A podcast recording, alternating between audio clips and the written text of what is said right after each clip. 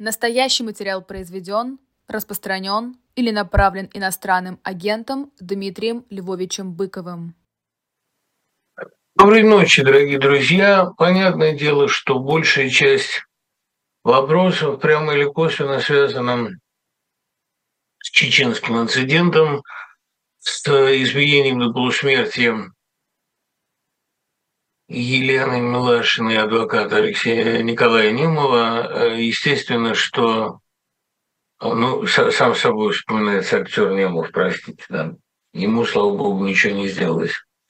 Значит, э, что я могу сказать, не зная ничего? Ну, как, собственно, и вы.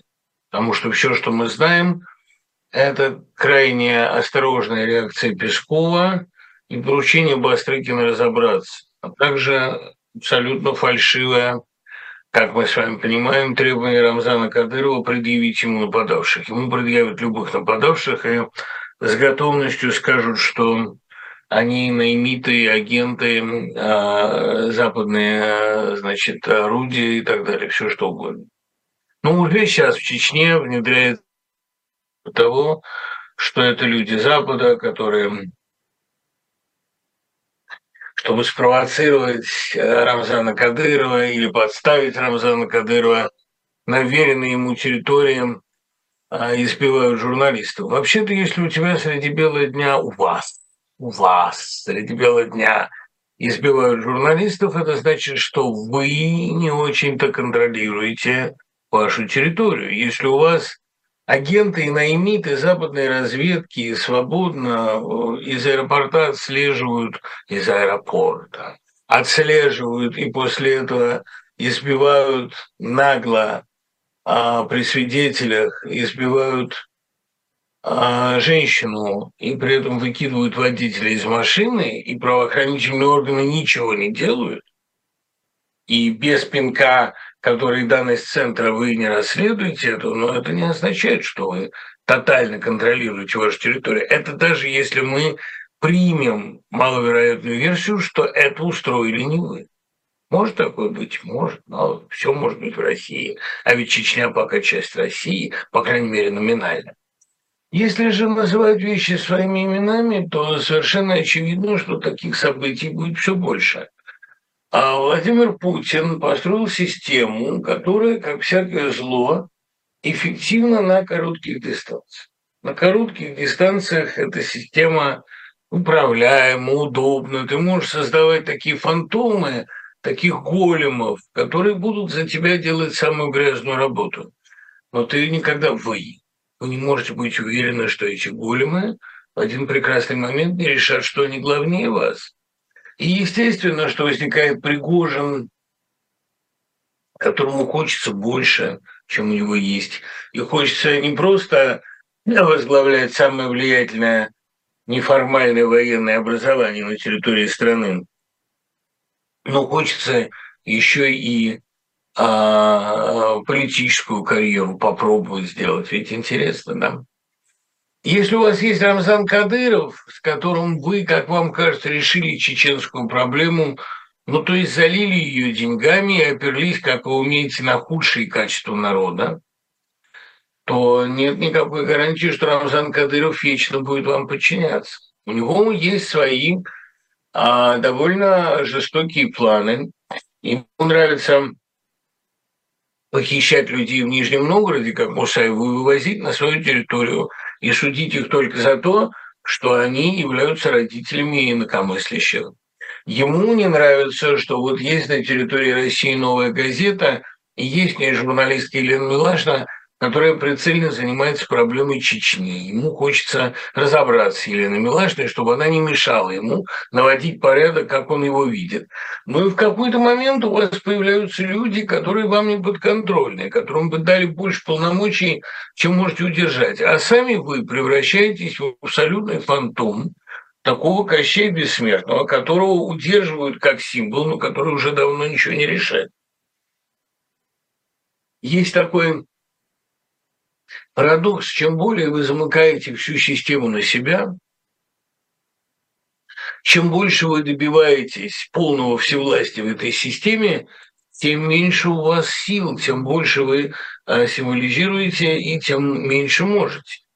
А, разумеется, Владимир Путин, который окружил себя карантинами, охраной, многоуровневой системой информаторов, которые ему врут и так далее, он э, рычаги реального управления передал. Он как бы произвел такой трансфер. трансфер.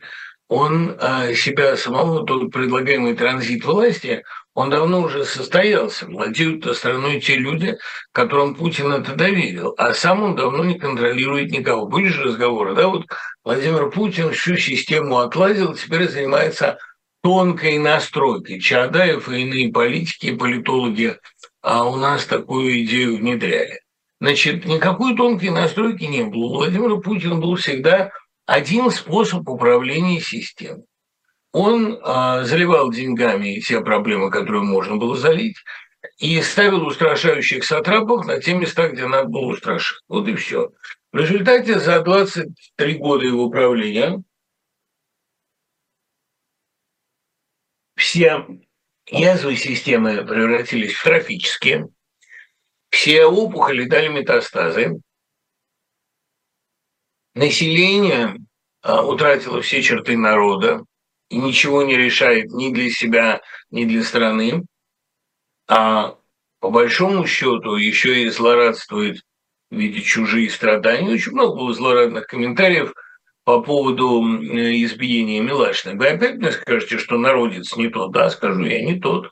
Человек, который злорадствует при виде избиения женщины, не тот народец. Испорченный, коррумпированный народец, коррупшн, значит порча.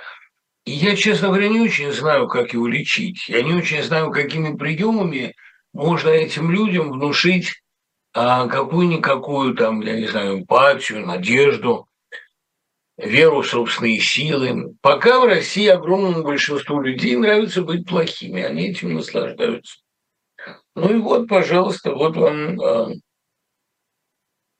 результат Владимира Путина, к которому он пришел. Вот вам страна, которая получилась, страна, в которой главный э, решающий всех вопросов не может решить ничего и не может выставить армию даже против своего же ставленника, который ведет 25 тысяч человек на Москву. И если захочет, эти 25 тысяч человек будут Москву контролировать. Главное, чтобы кафе продолжили работать и в пятерочку завозили овощи, а все остальное как-нибудь. Не было никакой попытки мятежа, был грандиозный спектакль, в который поверили все. Целью было любой ценой вывести Пригожина из войны. А, дорогой Альберт, вы знаете больше меня и рассуждаете лучше меня, и у вас вообще лучше меня все получается. Непонятно только, почему эту программу все еще веду я, а не вы. Тем более, что мне ни копейки за это не платят. Может быть, вам занять мое место, правда? Вы так убедительно все рассказываете про то, что целью было вывести Пригожина из войны. Откуда вы это знаете? Из чего вы это сделали, такой вывод? Откуда вы это взяли, собственно, вообще? Но если вы настолько информированный человек, то говорю вам, я всерьез приму вашу заявку на ведение этой программы. Мне эта программа что дает? Приятное общение с единомышленниками, иногда любопытные вопросы, возможность порассуждать вслух о литературе, общение с той аудиторией, которая осталась в России. Ну и с той частью аудитории, которая в Штатах меня не может послушать. Ну, кроме того, эта программа дает мне возможность анонсировать какие-то мои поездки, лекции и так далее. Но она не дает мне денег. И никаких материальных бонусов она мне тоже не дает.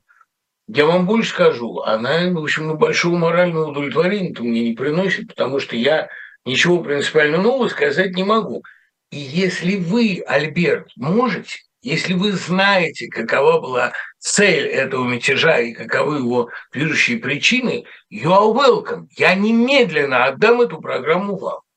А у меня появится два лишних часа в неделю на то, чтобы сочинять а, какие-то свои сочинения. Я э, пока еще, как вы знаете, довольно активно этим занимаюсь. Вот и вообще всем, кто хотел бы получить эту программу, ну, я не знаю, с Венедиктовым мы как-нибудь договоримся, Я просто готов эти два часа предложить немедленно. Если вы знаете больше меня, умеете больше меня и лучше меня добываете информацию в современном насквозь закрытом мире. Вообще меня всегда очень умиляла уверенность некоторых людей в том, что они знают, как все устроится, э, устроено. А я вот честно могу признаться, я знаю то, что ничего не знаю, но некоторые сообщения а, получаю, некоторые соображения о тенденциях имею. Соображения о тенденциях у меня очень простые. Система размельчалась и будет все больше выходить из-под контроля э, давно уже импотентной власти. Эта власть давно уже ничего, к сожалению, не решает. И не решает именно потому же, почему в свое время один знаменитый царь все решил превращать в золото. Он все превращает в золото, а есть ему становится нечего. И он умирает задавленный собственным золотым одеялом, слишком тяжеловес. Ну и голод его, конечно, поджирал. А здесь такая же история. Человек, который превращал выжженное поле все, к чему прикасался, ну и не стало в результате для него никакого пространства.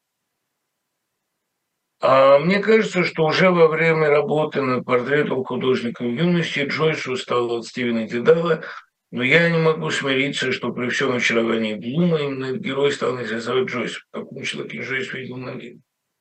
Вот этот вопрос не такой простой, потому что на самом деле а Джойс – это вам не Честертон, который честно, ну, по крайней мере, в восьмом году видел надежду в обывателе. Он думал, что обыватель ляжет на пути у фашизма, что фашизм и вообще все ницшанские теории являются таким себе утешением ницшанцев – а простые люди, они разделяют простые добрые ценности, они очень инерционные, и поднять их на восстание масс не удастся. Нет, оказалось, что как раз обыватель является для фашизма идеальной средой, потому что у интеллектуалов есть убеждения, а у обывателей нет. Но еще раз говорю, Джойс не Честертон. И если для Честертона эта проблема была актуальна, то для Джойса эм, вообще вопрос о том, Блум или Дедалус, не стоит. Я думаю, для Джойса Блум и Дедалус – это аверс и реверс одной монеты под названием «человек». И он потому их сводит, что они являются для него а, двумя воплощениями вот этого Синбада морехода или Улиса или Одиссея, двумя воплощениями вечного странника. Один творец, мученик, человек, наделенный глубочайшим даром сопереживания и сопонимания. А другой, а, искренне любящий свою жену, по-своему трогательный еврей-обыватель, который будет одним из главных персонажей XX века, и которому, кстати, в этом 20 веке это ничего особенно хорошего-то не светит, потому что э, вот э, интуиция Джойса, она к тому привела, что уже в 1904 году одним из главных героев и одной из главных жертв XX века он определил еврея. Еврея со всем комплексом проблем, которые его мучают и окружают. Стивен Дедалус тоже принадлежит гонимому меньшинству. Он ирландец, и он носитель ирландских добродетелей – и он вынужден всю жизнь приноравливаться, а между тем он бунтарь. В общем, э, я не думаю, что эти два э, героя для Джойса взаимоисключающие. Они для него два лика человека, и оба ему одинаково нравятся, потому что он видит в участи человека и героизм, и отвагу, и отчаяние. И мне кажется, что предпочтений Дедалус или Блум у него нет хотя бы потому, что Блум – это наиболее типичный, что ли, представитель среды, а Дедалус – это сам Джойс, это автопортрет. А кого мы предпочитаем, себя или других? Кстати говоря, Блум еще из самых симпатичных героев романа. Он не мещанин, он наделен сильными чувствами, он, что для Джойса не последнее дело – сильно бурно проживает свою физиологию, свою страсть к жене, а, там, для него даже, простите, акт дефекации полон внутреннего драматизма. Ну, в общем, э, Блум – это в некотором смысле идеал полноценного горячо и ярко переживающего жизнь человека. И для меня Блум один из идеальных героев литературы 20-го столетия, уж гораздо больше он мне нравится, чем Швей. Почему вы называете Петрушевскую гением? В чем необходимость так рьяно показывать быт, как женщина рвет с баклона винегретом и так далее? После Пушкина я испытываю очищение, после Петрушевской плохо. Знаете, э, вот как раз то, что вам плохо, это показатель того, что вы столкнулись с очень сильным писателем, который, а, знаете, как вот дерево выталкивает топор, а древесина сама выталкивает лезвие – реакция первая на этого писателя почти всегда неприятие. Ну, у меня было так. Я помню, что я время ночь воспринял просто с негодованием. С чем связано это негодование? С тем, что, во-первых, нам несколько расширяют границы дозволенного и видимого. Мы видим в литературе, мы вынуждены смотреть на то, к чему мы не привыкли. А, и не только женщина, которая там в своем круге рвет с балкона, с балкона винегретом. Мы видим болезни, старение, деградацию. Мы видим там во времени ночи выпавшую матку у старухи. Это не, ну или там муху, прилетевшую на только что отошедшие воды. Э, мясные дела добавляет героиня. Это омерзительно, но это проза человека, глубоко оскорбленного бытом, человека, которого отторгает, которого мучает все физиологическое в реальности, заставляет, точнее, вызывает отторжение, вызывает реакцию отторжения. И э, человек, для которого все физиологическое так мучительно, имеет право, имеет право заставить вас так смотреть на мир. Вообще, я должен вам сказать, что первая реакция на великое искусство это почти всегда реакция э, ненависти, и я бы сказал, ну, ну не то, что ненависти, ну какой-то, уберите, вот на какой-то брезгливости. А Джойс вызвал, кстати говоря, точно такую же реакцию, потому что он позволил себе гораздо большую физиологичность и гораздо более тотальный реализм, чем привыкла к тому моменту мировая литература и, прежде всего, читатель. Литература-то, ладно, бог с ней. Вот мне кажется, что литература, кстати, освоила опыт Джойса поразительно быстро, и он очень органичен, он движется очень органическим путем, он делает реализм все более откровенным, все более тотальным, вслед за Толстым, конечно. И поэтому э, литература постепенно привыкает к такому расширению границ. А вот читателя приучить гораздо труднее. Читатель продолжает ворчать на Леонида Андреева, например, и сто лет спустя. Ну, что делать? Э, надо привыкать к тому, что первый признак высокой культуры, настоящей это неприятие масс, это отторжение. А массовый читатель, массовый человек, он готов получать э, жизнь в таком несколько пораженном или, по крайней мере, ну, несколько обесцвеченном виде. А вот когда ему в глаза ударяет живая да еще сгущенная краска, живой да еще сгущенный запах, тут он, конечно, начинает сходить. А, немного не по теме. А, женщины в общественной жизни. Как вы полагаете, почему для Путина те женщины, насколько это симптоматично? Я не понимаю, что вы имеете в виду, какой из многочисленных высказываний гаранта, но то, что для Путина женщины в общественной жизни а, действительно,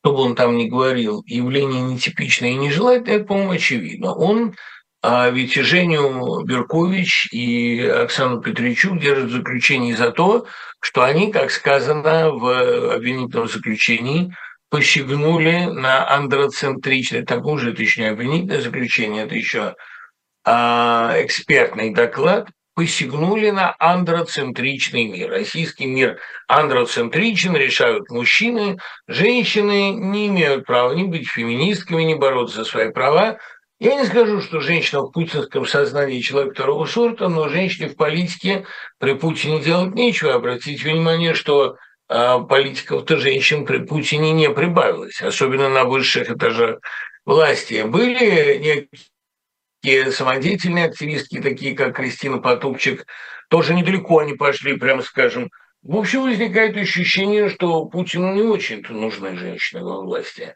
Наверное, потому что для него э, главный показатель политики – жесткость. А в женщине иногда нет-нет, да, и помелькнет что-то человеческое, что-то вроде страдания. Ну, трудно, конечно, представить себе это э, внутренний мир Путина. Я тоже недостаточно осведомлен. А у меня другое заблуждение, может быть, не заблуждение, а другое предположение. Мне кажется, что,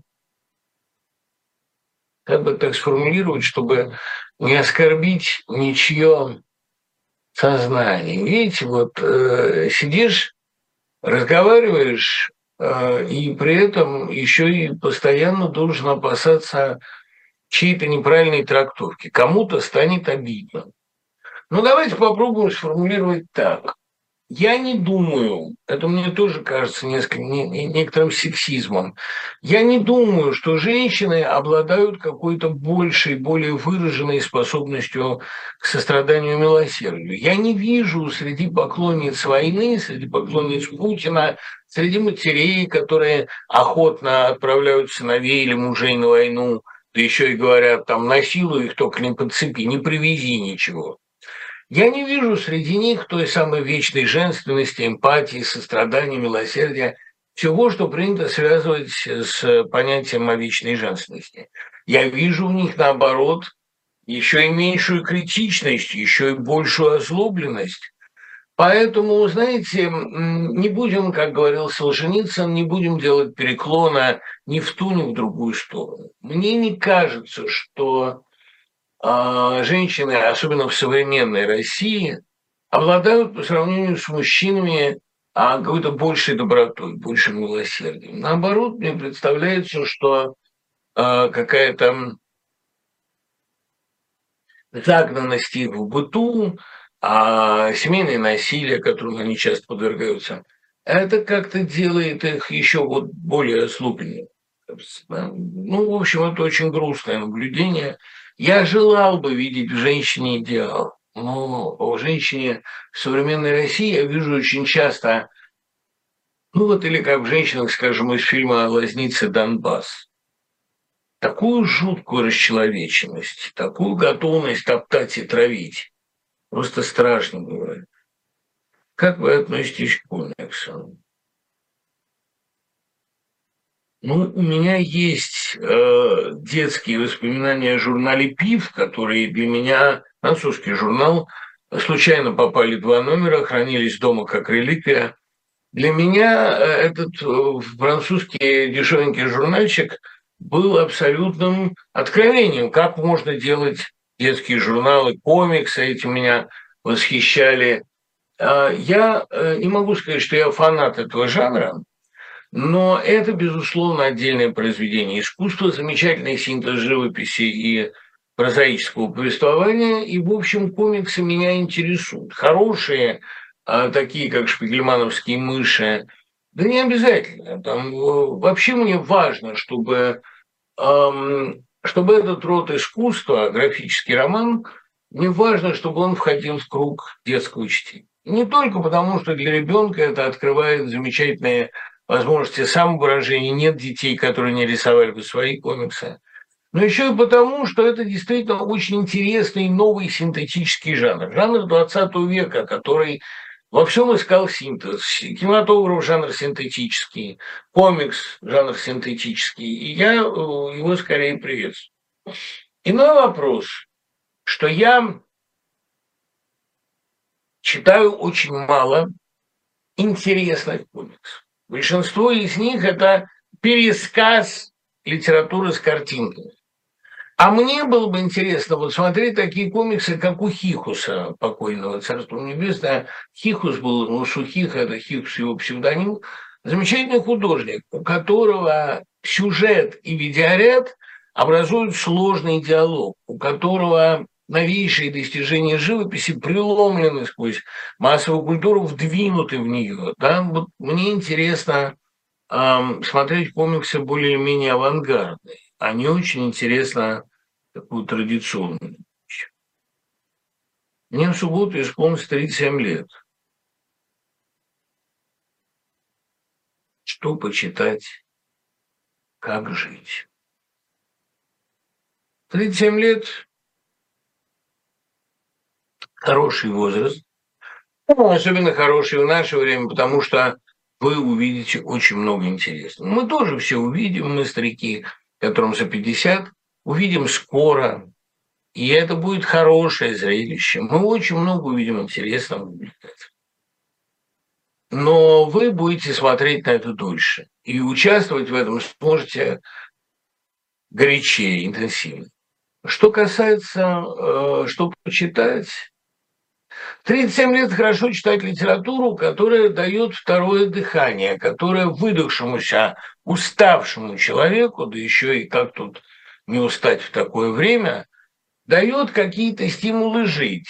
А из русских авторов это часто мной упоминаемый Куприн и Грин, а они э, замечательно заводят из э, англоязычных Джозеф Конрад, потому что Джозеф Конрад тоже моряк, тоже из сильных поляков, и тоже такой Грин, только моряк гораздо более состоявшийся, капитан, но гораздо более а, как бы сказать, гораздо более меланхоличный. И читать у него надо не «Сердце тьмы», которое лично мне всегда казалось произведением Дон Жюля. Я не понимаю, что там все так сходят с ума, и почему полковник Курц э, из «Апокалипсиса Нау» стал одним из культовых героев 20 века. То есть понимаю, но это мне не так интересно.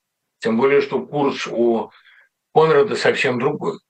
Но э, я люблю у него «Циклон», э, «Лорд Джим», «Тайный агент». Ну, в общем, у него много замечательных произведений. И Джозеф Конрад, он несет в себе, знаете, вот такое морское чувство, что жизнь не тотально предсказуема и не до конца под контролем. То есть ведь море что? За каждым горизонтом вы чего-то ожидаете. Даже если этот горизонт тотально однообразен, все равно двух одинаковых морских пейзажей нет. Вода никогда не бывает неподвижна. И когда вы смотрите на жизнь глазами города, у вас тоже возникает ощущение, что она не совсем предсказуема, что вас что-то где-то ждет. Поэтому читать Джозефа Конрада, конечно, Корженевского. Ну и так почитывать вообще хорошие морские путешественные приключенческие романы. А не надо делать вид, что это литература детская. Это литература взрослая, и она взрослому человеку открывает глаза на жизнь. Она позволяет ему надеяться. Как вы думаете, начинающий писатель в 35 еще молод или уже стар? Если предел, когда писать уже не вы. Послушайте, ну, в конце концов, бабушка Мозес, Грэнма Мозес, начала рисовать после 60, когда вырастила внуков. Вот тогда у него появилось свободное время. Нет, никогда не поздно. И больше скажу, а у старика всегда есть гораздо лучше поставленный, а, гораздо лучше отработанный такой фильтр, что заслуживает литературы, а что нет. Молодой описывает все, что с ним произошло. Ему кажется, что это все достойно прозы, что это все литература. Ему кажется, что его жизнь каждому интересна. Это не так. Старик причем чем он старше, тем у него с этим лучше обстоит. Старик гораздо лучше знает, эм, что заслуживает бумаги, а что лучше бы так и ушло в забей. Тяжело и страшно осознавать, что фашистский режим может пасть только под воздействием внешней силы. Или это так не всегда? А при участии внешней силы, при помощи и при подталкивании внешней силы, это безусловно. Но это внешние силы не обязательно военные. Это может быть экономическое давление, а это может быть давление э, дипломатическое, разные есть варианты. Но абсолютно несомненно одно. Этот режим чаще всего падает как раз не под воздействием внешней силы, а под собственной тяжестью, под тяжестью своей нарастающей некомпетентности, своей сужающейся, укорачивающейся скамейки запасных, под тяжестью кризиса собственных приемов управления, методов управления.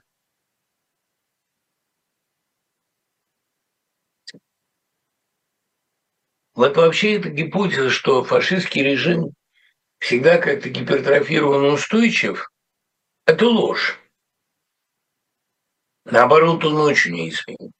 Потому что для эскалации, для усиления своей централизации он обязан, обречен постоянно наращивать напряжение, постоянно создавать новые точки давления, новые войны, новые внутренние кампании. Он не может остановиться. У него нет устойчивости.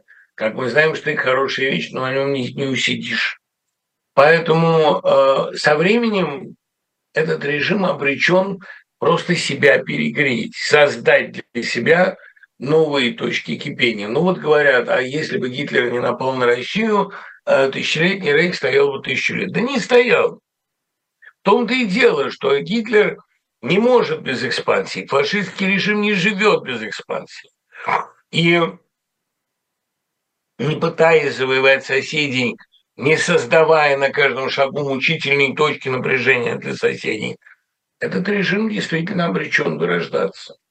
Ну, просто потому, что мало того, что ему нужно жизненное пространство, ему постоянно нужны обоснования для террора. А без террора фашистский режим не существует. Ну, так это все выглядит, и я не советовал бы никому, а, так сказать, заниматься апологетикой путинского режима, вот как все было хорошо до 22 года или даже до 14 Ну что мы полезли? Раз уж полезли, надо побеждать, но ведь могли же не полезть. Да не могли. Не могли, в том-то и ужас. Ну не полезли бы в Украину, полезли бы в Казахстан, полезли бы в страны Балтии, куда-то полезли бы все равно. В Арктику. А без внешней территориальной формальной экспансии при полной внутренней деградации собственной территории этот режим никуда не сунется. Этот режим в будущем может двигаться единственным путем, путем уничтожения всего живого. Поэтому э, он и без внешней силы даст дуба, но с гораздо большими проблемами. Так он вылез в мир. Гной хлынул, теперь хочешь не хочешь, а придется включать пенициллин. Какой-нибудь.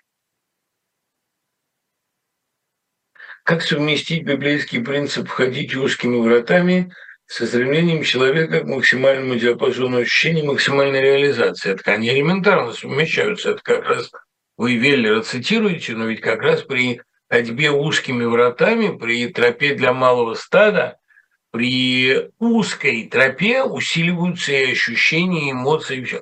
Что имеется в виду под входить узкими вратами? А не ходите торной дорогой. Хотите дорогой узкой, предназначенной для него, хотите трудной дорогой. Устраивайте скачку с препятствием. Не выбирайте легкого пути, поскольку, как сказано у Джанки и Роллинг, есть всегда два пути. Один трудный, другой правильный. Ходите трудными путями. Вот что, собственно, хотела она сказать. И эта мысль не новая. Чем более узок путь, которым вы ходите, чем сильнее напряжение, которому вы сами себя подвергаете, тем больше надежды на то, что результаты э, будут э, ослепительные, тем больше веры в то, что у вас что-то получится. Иногда надо самому себе создавать, пусть даже и чисто формальные препятствия. Иногда нужно, эм, ну, понимаете, там, как показал Пастернак в «Докторе Живаго», ничего нет проще, как писать пятистопным ямбом. И вот он таким пятистопным ямбом написал было сказку. А потом ему показалось, что это не энергично, на четырехстопном. Наконец он трехстопным стал писать. И сразу появилось напряжение, появилась динамика. Чем больше вы создаете себе препятствия на дороге, ну вот, понимаете, я, например, чтобы а, не сойти с ума, а, чтобы не а, просто Иногда от безделия, иногда от дефицита общения, чтобы у меня крыша не поплыла. Я занят здесь, на досуге, а летом у меня досуг довольно много, учебы нет, студентов нет. Я занят переводом на русский язык поэмы Браунинга Сарделла. Мне никаких бонусов за это, понятное дело, не обломится, да и главное, трудно будет уговорить хоть кого-то это произведение напечатать. Потому что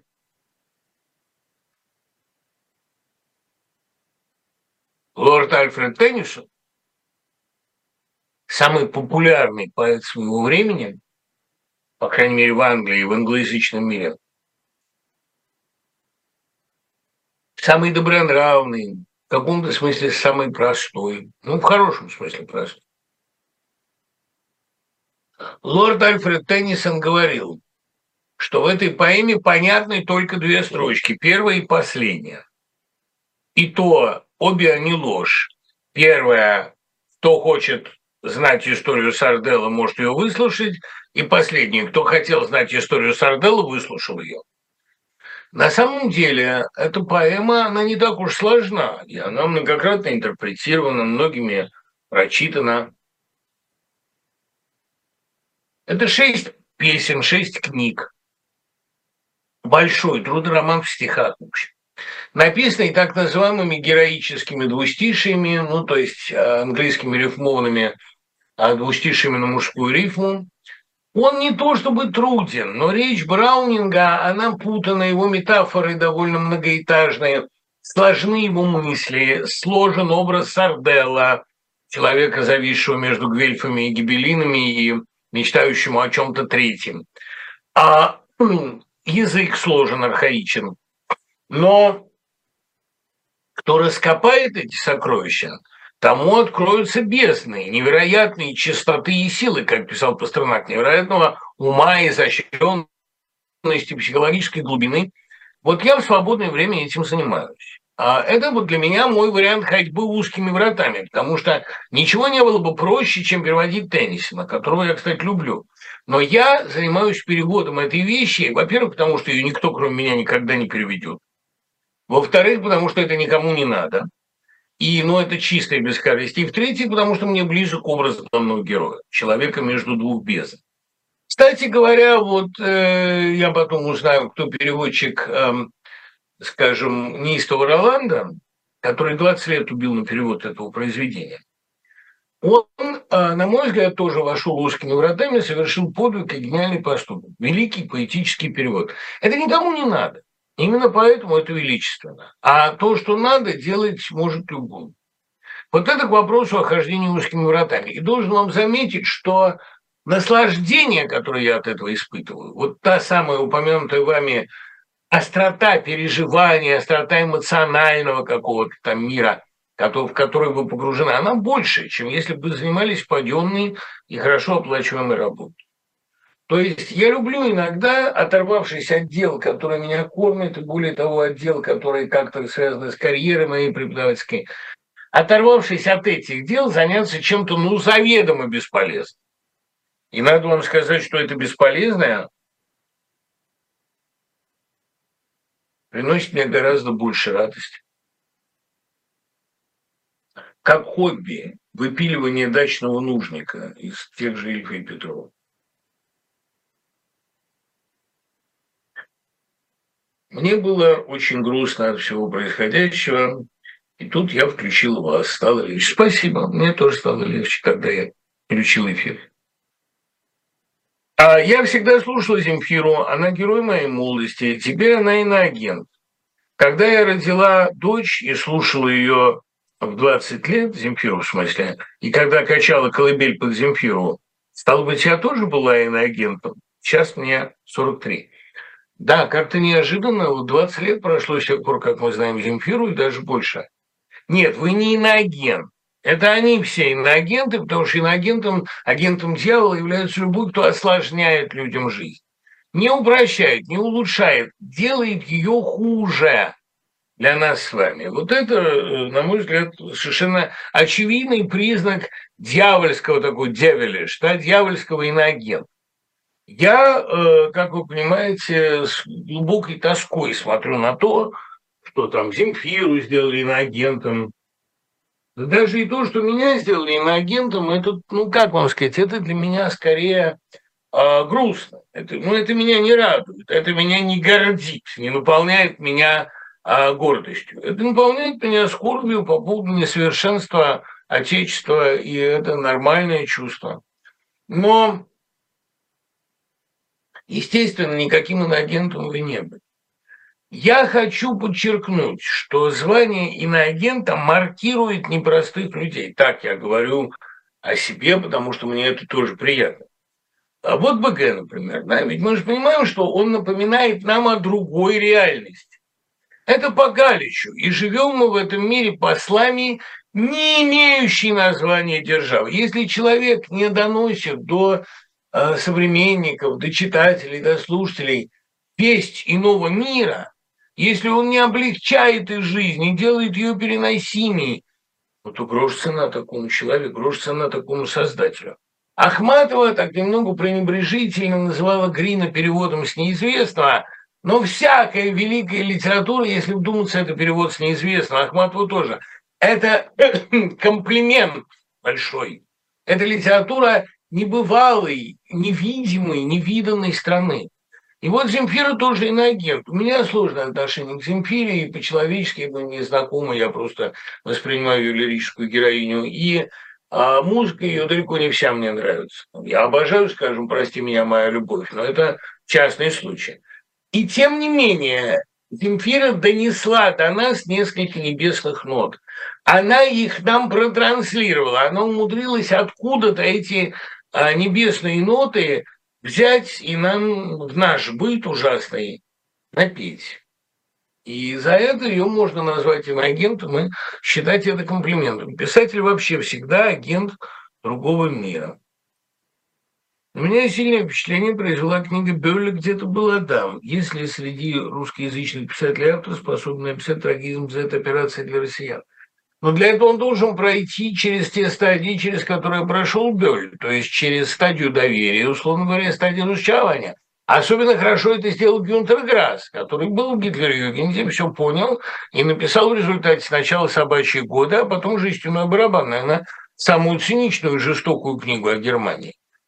Надо поверить и разочароваться. У меня э, есть, конечно, надежда, что хорошую книгу напишет кто-то убежденный антизетовский, но есть у меня надежда и на разочаровавшихся, задумавшихся, что-то понявших Z-идеологов, Z-активистов, Такие люди есть. Вот говорят мне многие, что сегодня молодежь оболванена с детства. Но ведь, понимаете, Софи Шоль, я все время привожу этот пример, тоже была оболванена с детства, а потом прозрела и создала белую розу. А с чего, с какого момента начинается прозрение оболваненного ребенка, оболваненного подростка? Он видит, что говорят ему одно, а происходит и делает все другое. Он видит, что люди, которые эту идеологию до него доносят, сами ее не исповедуют, сами в тайне подмигивают. Он видит, что вместо мира, который Россия обещала, привнести мы войны, не начинаем, мы их заканчиваем, Россия принесла вот еще сегодняшний Львов, пожалуйста. Пять человек убитые, десятки раненые. Россия приносит в этот мир разрушение, ложь, чудовищное лицемерие, ну и жестокость совершенно зверскую, адскую. Подросток это видит, он не может этого не видеть. Его начинает занимать вопрос, а каким это образом Украина, которая не занимает и десятой части нашей территории, собиралась на нас напасть? Как она собиралась это сделать? Со своим населением, которое четверть нашего, и со своим бюджетом, который гораздо меньше нашего, при том, что гораздо эффективнее расходов. А, разумеется, подросток начинает задавать вопросы, и мир перестает быть для него понятным. Поэтому я как раз а, верю, что сильный разоблачительный роман будет актом прежде всего саморазоблачения. Человек, который в это верил и напишет, что он разочаровался, вот такую литературу, как литературу Белли, я бы почитал с удовольствием. Другое дело, что я не всякому человеку поверю. Не всякому человеку я поверю. Знаете, вот я честно могу сказать, если любой из нынешних идеологов Z, если любой из сегодняшних пропагандистов напишет «мне лгали, но я прозрел» или «я заблуждался, но я прозрел», а, я отвечу фразой одного известного писателя, вы извинились, но вас еще не извинили. Более того, я не поверю, что вы заблуждались. Вы все знали, вы знали гораздо больше, Ваше тщеславие двигало вами, ваше желание встроиться в систему. А другой скажет, а я писал амбивалентно, чтобы можно было понять и так, и сяк. Я говорю, ну вот и вас сейчас можно понять и так, и сяк. И не хотим мы вас понимать, идите лесом. Это я к вопросу о том, будут ли, так сказать, переобувания, покаяния. Э, будут, но э, тщетно, да? И тщетный плач был их ответом, и смерть была им приговор. Насчет приговора не знаю, приговором будет, скорее всего, презрение. Но то, что очень много будет желающих переобуться и написать «где-то был Адам», к сожалению, не получится. Написать «где-то был Адам» могут только люди, которые, как Бёль, некоторое время искренне верили. А те, которые сегодня поддерживают одних, а завтра других под видом э, искреннего заблуждения, нет, таким людям не будет покаяния ни здесь, ни там. Украинская литература, несомненно, воспарит на фоне героизма ее народа, но появится ли новая российская проза под двойным воздействием гнойного нарыва и дальнейшей смуты. Ох, как вот грустно это говорить, но смута будет многими воспринята как облегчение. Как война некоторыми, Великая Отечественная, была воспринята как облегчение. Знаете, я вот тут писал про Рейснер для дилетанта. В описании гражданской войны в книге «Фронт» я не скажу, что это великая литература, но это искренняя литература. Она честно была девушка Рейснер. Она писала то, что видела. И даже, ребят, главным образом она писала то, что чувствовала. Так вот, э, какой-то восторг, первозданная радость в этом есть. И у Хлебникова, который в силу своего безумия э, врать не умел, писал то, что видел и что думал. Он писал, восхваляя эту бурю, он наслаждался ею. Он видел жестокость гражданской войны, безусловно. Но видел он и великие горизонты, и великие возможности. Кстати, они в одних местах проводили эту смуту в Астрахани, и астраханские тексты Хлебникова и астраханские очерки Рейстер.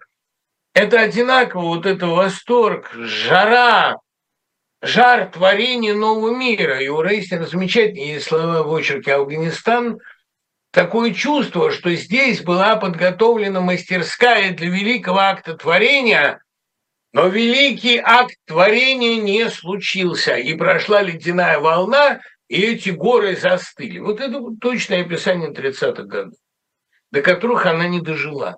Готовился великий акт творения, но по разным причинам не состоялся. Поэтому гражданская война и вообще смута, которая будет, она будет кроваво, травматично, отвратительно, но многим она принесет облегчение, потому что люди смогут действовать в соответствии с своими убеждениями, а не в соответствии с уголовным кодексом, который запрещает им называть вещи своими именами. Смута в России всегда приводит к ужасным, трагическим, катастрофическим последствиям. Достаточно вспомнить смутное время. И это опять будет ужасно, не сомневайтесь. Но первое ощущение породит да, хорошую, радостную литературу. Э, вот поэзия Z-поэтов – она безрадостна, потому что они испытывают радость по одному поводу. Наконец-то мы государственно востребованы, и наконец-то всех конкурентов можно выгнать за рубеж. Ура!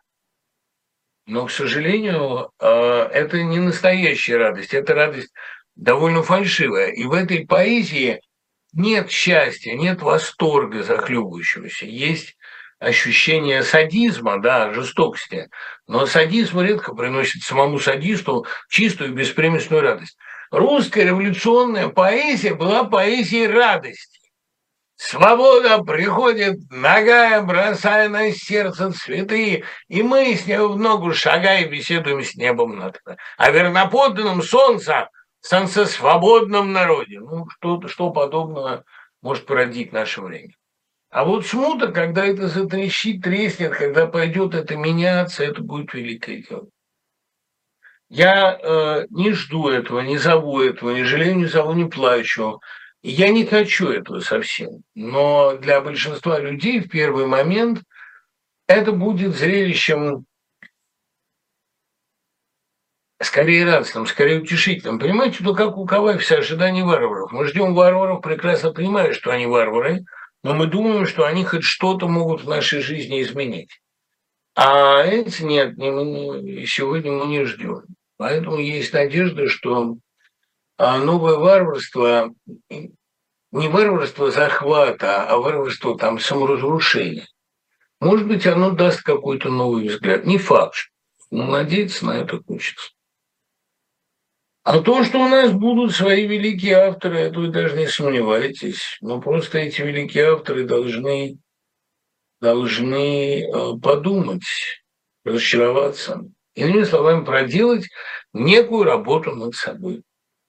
Как вы относитесь к творчеству Евгения Витковского, переводчика, поэта-писателя-фантаста? Ну, его фантастика Павел II, э, кажется, Павел II, да, оказалась мне совершенно от меня далекой, и я в ней ничего не понял. Но переводчик, он был гениальный, а поэт очень интересный. Потрясающий знаток русской литературы, и зарубежной, и отечественной. А, и, конечно, очаровательный человек. Мы с ним очень резко расходились во взглядах. Он как-то был человеком довольно узкого вкуса. И вот, скажем, а, то, что сделано в моей эстетике, ему вообще поэзией не казалось.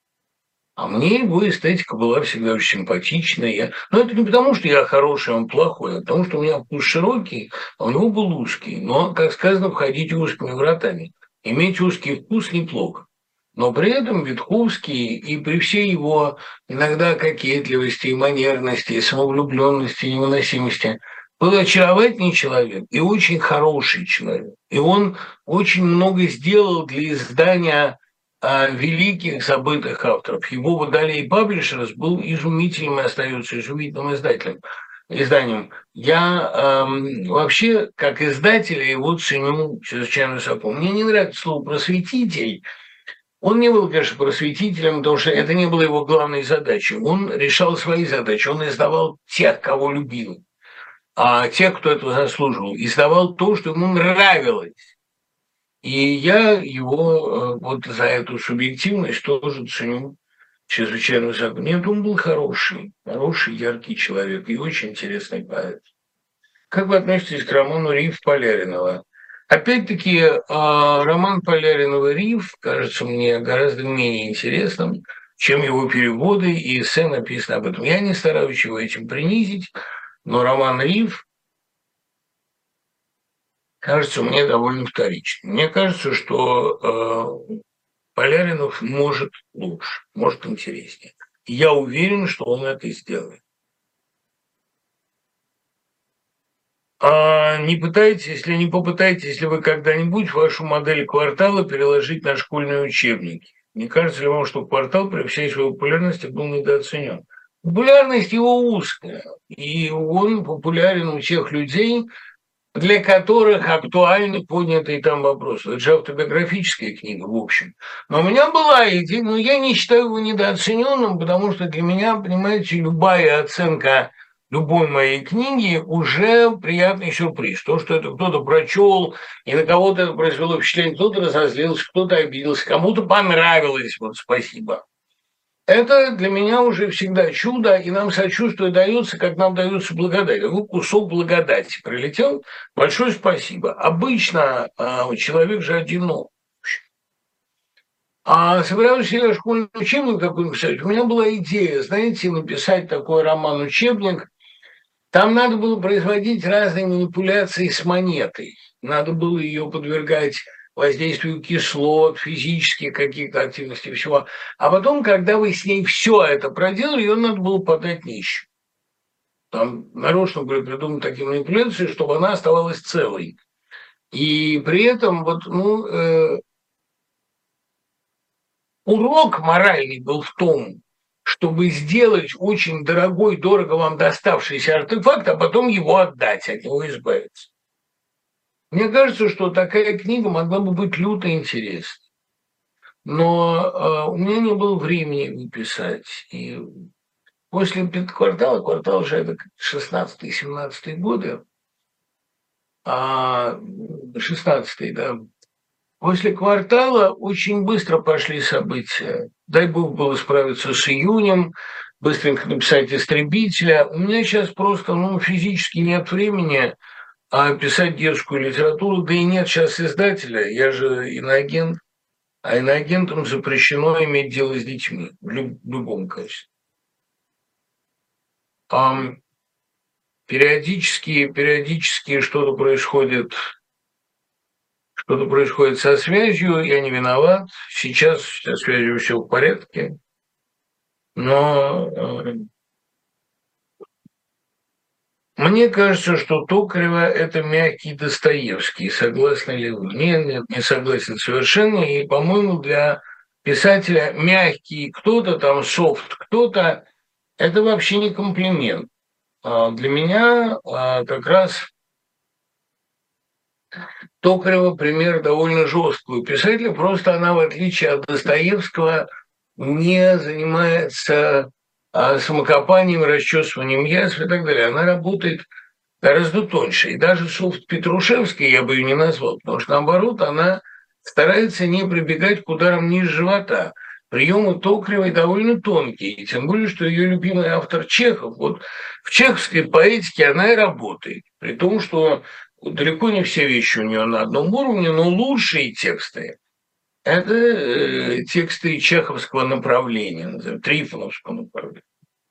Достоевский там, слава богу, ничего. Есть ли у Токаревой пророческие тексты? Есть, но «Старая собака», например. Там. А она там очень точно, или «Талисман», она очень точно там говорит о нарастающей душевной глухоте этого социального слоя, о вырождении этого класса. Она писатель советской средней интеллигенции, которая наряду с Трифоновым и одновременно с Трифоновым показывала и очаровательность, и прелесть этого класса, и риски, которым он подвергается. А рисков этих очень много, и они очень серьезны. Прежде всего, это вырождение, деградация, вещизм, постепенное озверение. А, ну, понимаете, вот тоже хорошо мне рассуждать. Вот если бы советская власть а, могла бы продолжать оставаться на том же уровне, не было бы никакой перестройки, и были бы у нас дальше, значит, Трифонова, любимого и Стругацкого. Не было бы. Уже к, уже к началу 80-х не было бы. Уже кого могли, выдавили за границу, как Аксенова, другие умерли, как Трифонов или Даль, третьи а, замолчали или спились, или, в общем, сожгли себя, как Высоцкий. Это было такое яростное самоуничтожение, саморастрата. Эта система тоже была обречена. Вот это очень печально это говорить, потому что для меня 70-е годы, здесь я солидарен с Артеньевым, лучший советский период, меньше всего иллюзий, а не могу сказать, что больше трезвости, потому что пили страшно, но а, больше честности перед собой. И самые яркие тексты, самые удивительные произведения появились в 70-е годы. Такой плеяды гениев, которая работала в русской культуре тогда, больше просто не было. Молодцы. Но проблема же в том, что эта система не могла застыть в таком экологическом балансе. Ее пытался подморозить Андропов, а подморозил так, что она вообще рухнула. Это, эм, понимаете, невозможно. Это рассчитанная на медленное, на нарочито застойное существование страна обречена была себя вгонять в катаклизмы вроде Олимпиады, вроде Афганистана, это совпало. А потом Чернобыль грянул. И Чернобыль оказался первым э, звонком, первым напоминанием о будущем тотальном распаде. Чернобыль – это такая историософия для дураков, когда уж совсем наглядно, когда уже нельзя не понять, когда вот у тебя радиоактивный распад должен показать тебе, что у тебя идет распад государственности.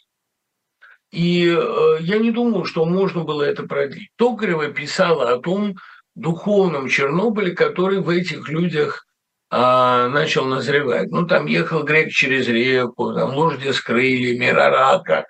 Это все э, люди, у которых вот есть моя портниха, у которых есть красавец-любовник, как правило, кавказский, у которых есть скромные развлечения вроде выезда в Болгарию или ну, в Грузию а на каникулы, у которых есть зыбкий и довольно жалкий уют советского благополучия, но им жить совершенно не с чем. И вот это вырождение и это их постепенное озверение, нарастающее у них душевную глухоту, об этом же и Высоцкий весь пел, об этом Стругацкий говорили за миллиард лет, и особенно во втором нашествии марсиан.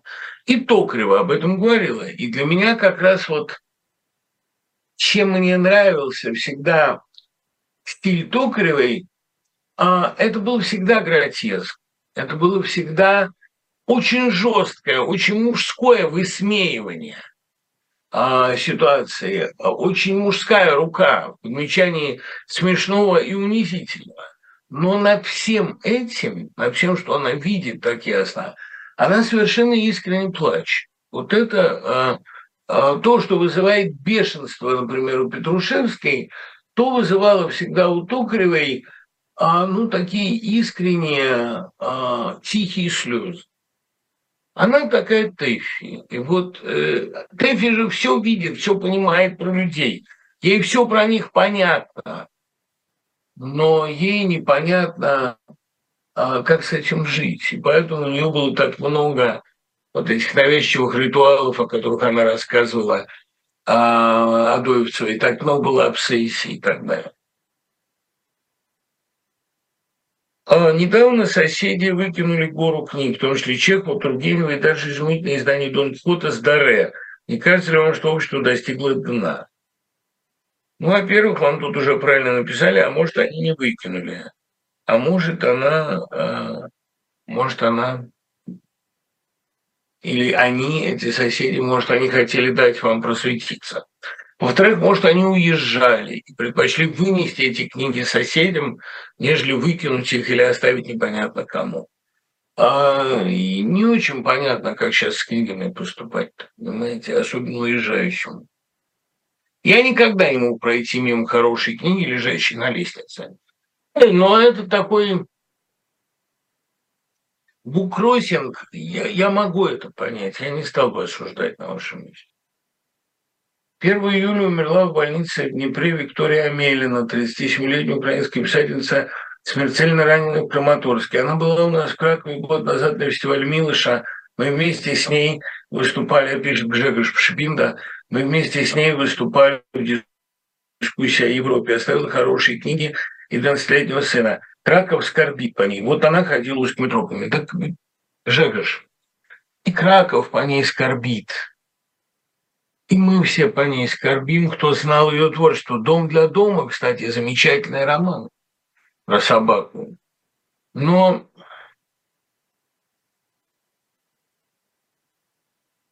я не знаю, как разбудить, каким образом достучаться до людей, которые сейчас говорят, а, кто это сказал, Кратополу или кто-то еще из них, я аплодирую обстрелу Краматорска. Он аплодирует.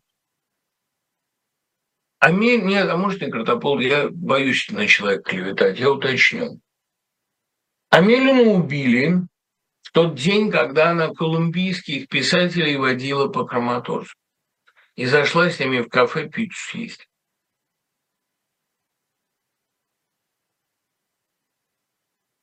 Ну вот, что я могу сказать? Понимаешь? Меня многие, кстати, просят высказать свое творчество, но проблема же не в ее творчестве.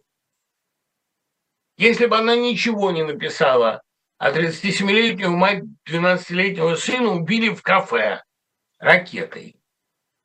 Не платили. сколько гибнет людей, которые не написали ничего. Бродский говорил, я впервые почувствовал ужас советской системы, когда я ехал в вагоне со стариком, который украл мешок Микина и получил там пять лет.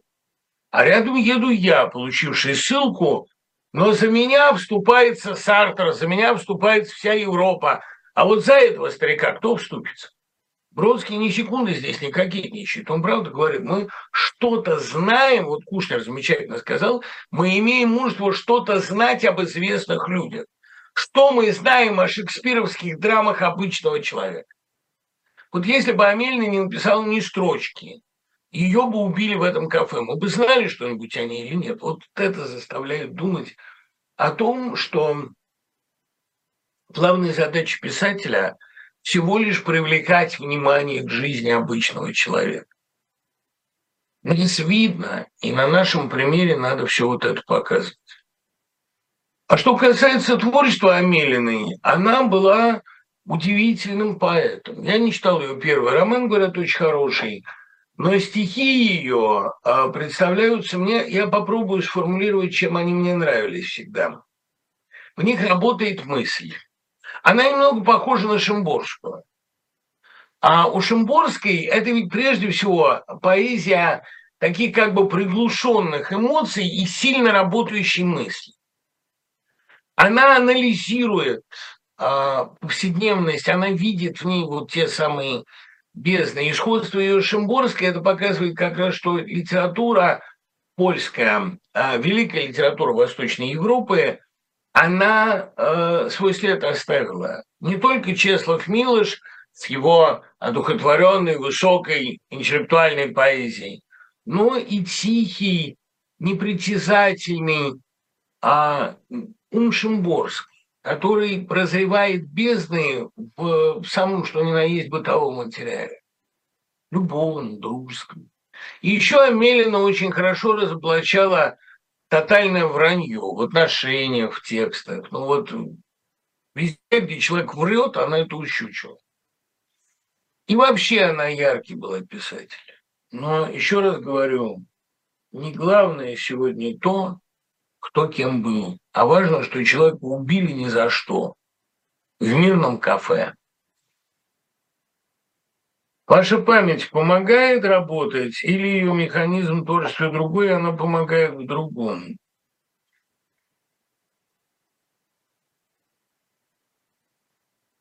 Да, вот мне пишут, что Соловьев аплодировал, да. Мне память помогает в одном. Она предостерегает меня от вторичности, от каких-то э, шансов написать еще раз то, что уже писали другие. Я хорошо помню чужие замечательные образцы, и это мой шанс не повторить, не воспроизвести уже написан. А Помогает ли мне память в другом? Нет. Я бы очень от многих воспоминаний желал избавиться. А, это не обязательно воспоминания о каких-то своих дурных поступках. Их я, кстати, забываю довольно успешно. А, здесь у меня память срабатывает аутотерапевтически, и поскольку я понимаю, что муки совести, в общем, дело бесполезное, они ничего не изменят,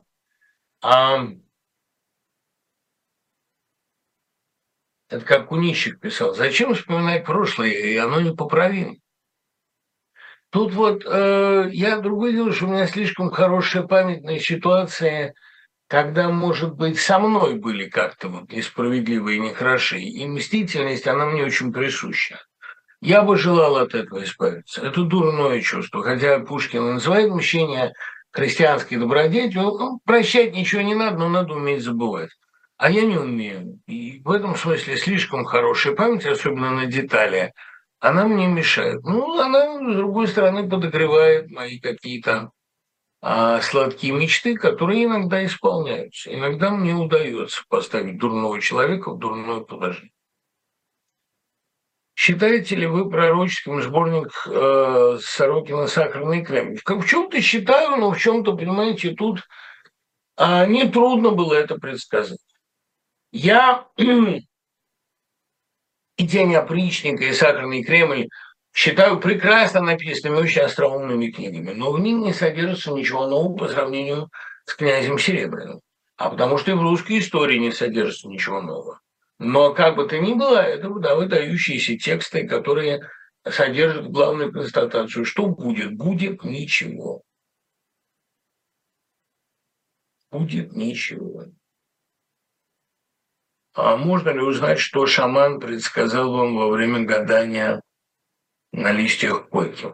Я анонсировал уже этот рассказ. Я действительно, а, будучи в Перу, записался, сдал приличную сумму на сеанс гадания по листьям койки к шаману. Он вот так берет пачку этих листьев, бросает на ковер, расчерченный особым образом. Это классическая такая перуанская шаль, но шаль шаманская с картинками. Этот шаман рассказал мне очень много интересного. Все будет изложено подробно в рассказе.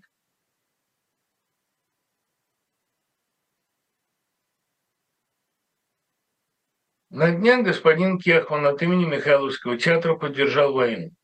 Кто такой Кехман, мы знаем, но он весь коллектив решил измазать. Не восстание зэков Цискоридзе выпустил видеообращение о том, что и он, и весь коллектив, и учащиеся поддерживают президента. Это прозвучало как Приходите, зэки, у нас тут девчонки с 10 до 18 изумительно могут сопротивляться, вы не пожалеете о потраченном времени. Нет, ну Даш, ну не, не надо так тоже трактовать.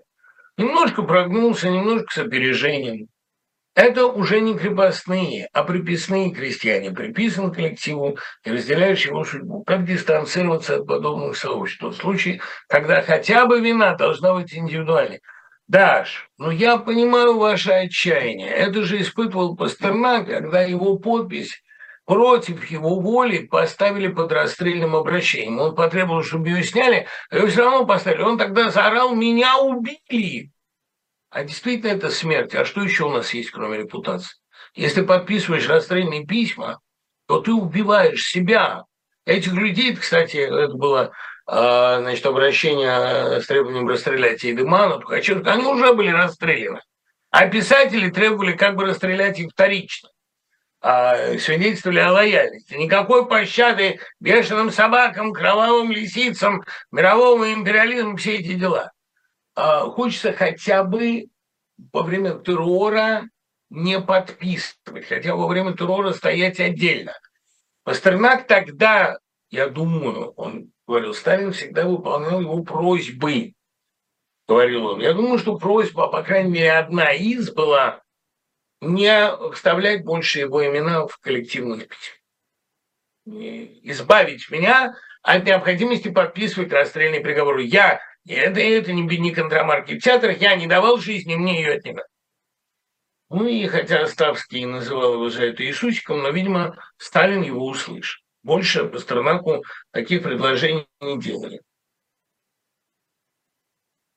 Хочется в эти дни стоять отдельно. Хочется в эти дни никакому коллективу не принадлежать. Ну, это, э, понимаете, вот э, к вопросу о Кехмане, Кехмана я лично не знаю, у меня никаких чувств к нет. Ну вот Николай Цискоридзе, мы тысячу лет знакомы.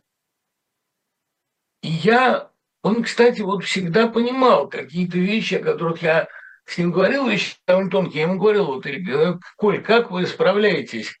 Вот я, эм, когда пишу стихи, мне все время стыдно. Я как бы, вот как говорил Толстой, я танцую за сахой. А вы занимаетесь делом еще более бесполезным. Вот у вас нет, например, комплекса вины перед врачами? Ну да, есть. Иногда я ненавижу себя за то, что танцую. Иногда мне противно этим заниматься. И я понимаю, что хотя это принесло мне славу, очень раннюю, очень большую, на самом деле это занятие все равно позор. У меня были с ним интересные, откровенные разговоры. Он умный человек. а Он относится к себе без придыхания и без пиетета. И мне, когда вот он делает гадости, а он делает иногда, мне физически неприятно за этим. Он мой ровесник. Мы, в общем, прожили довольно параллельные жизни. И я смотрю на него, и мне больно за то, что он делает с собой. При том, что по-человечески он очень симпатичный. В нем совершенно нету никаких понтов. Он умеет серьезно, профессионально разговаривать о профессии. Ну, это как, понимаете, вот не было, наверное, более знаменитой балерины, чем Екатерина Максимова. С Плесецкой только рядом их можно поставить. Но Максимова говорила о балете настолько просто, по-рабочему, понимаете, как рабочий о станке, настолько без придыхания. Я говорю, ну как же, 32 фуэте, ведь это на грани... Да, фуэте наштырить, разве это про... Нашпилить, она говорила. Вот, показывала мне там, что такое третья танцевальная позиция. А я полный же профан в этом деле. Мне хотелось с ней поговорить о ее драматических ролях. Ну, короче, э, э, ну, об этих фильмах, балетах, там, об Анюте. И, короче, э, меня всегда привлекало в Цискоридзе его умение, ну, немножко барственное, но тем более, относиться к себе без пафоса. Ну, мне, конечно, больно, что он такие вещи делает. Но я вот что хочу сказать. Тут ни при чем ответственность за коллектив, ничего бы коллективу не сделали. Вот мне сразу пишут, что отвечает за коллектив. Ни при чем тут ответственность за коллектив. Никто бы Вакановское училище не разогнал и Большой театр бы не тронул. Нет. Тут дело в другом. Видите, какая вот неприятность. У человека, вообще это гнусная особенность, у человека искусство есть свои профессиональные болезни. И эти профессиональные болезни а, включают в себя уязвимость перед властями, внушаемость, влияемость, ну, женственность психики. Очень трудно не подписать, когда тебя просят подписать. Очень трудно не явиться на собрание, когда тебя просят явиться. А человеку искусству присуще особое болезненное тщеславие – а это тщеславие, подробно описано у Клауса Манна в «Мефисто», и замечательно сыгранное а, в фильме «Иштвана Саба Мефисто», а не кем-нибудь, а это очень нам присуще, это нам понятно. Чувствовать себя колеблющим мировые струны, как иронически говорил Катаев. Это такая профессиональная уязвимость. У художника свои профессиональные уязвимости. Вот а, э, Эдвард Хауэр, замечательный мой сосед а, по Корнеллу и замечательный писатель американский, мне как-то сказал, писателя есть своя профессиональная болезнь, сомнение в себе и в своих силах.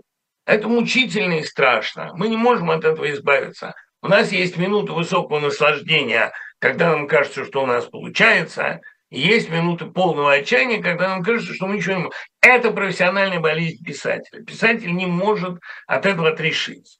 Равным образом у актера, у художника, у танцора, не знаю до сих пор, как это правильно называется, Григорович говорил, что надо говорить премьер или балерон. У балерона, если хотите. У него есть своя профессиональная уязвимость. Вас зовут в Кремль, и вы чувствуете, что вы востребованы, вы танцующим шагом бежите.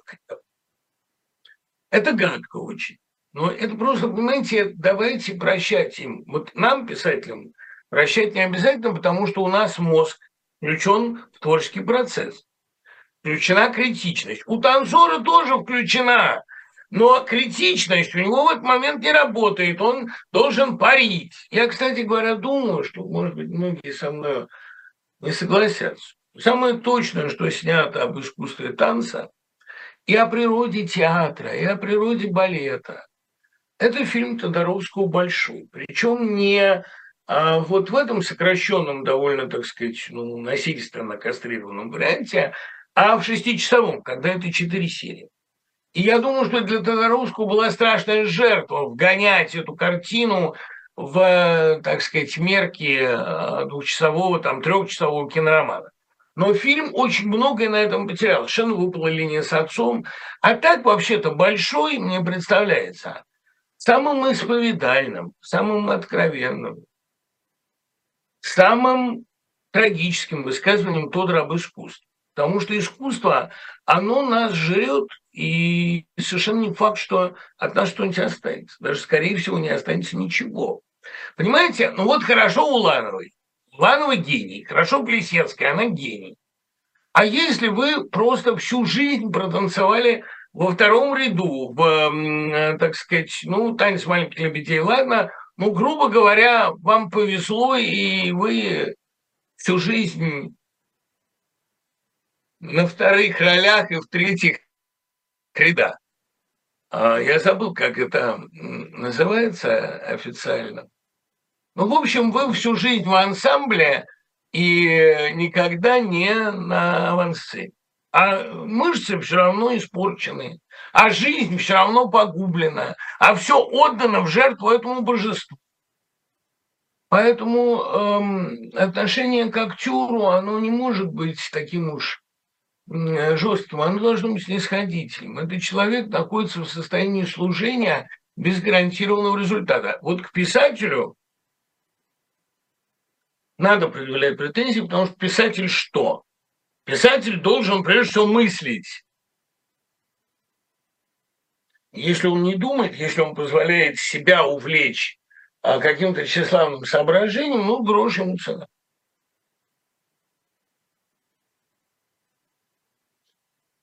Ох, поймаю я когда-нибудь нодовца, ох, потрет он у меня зубки об поребрик.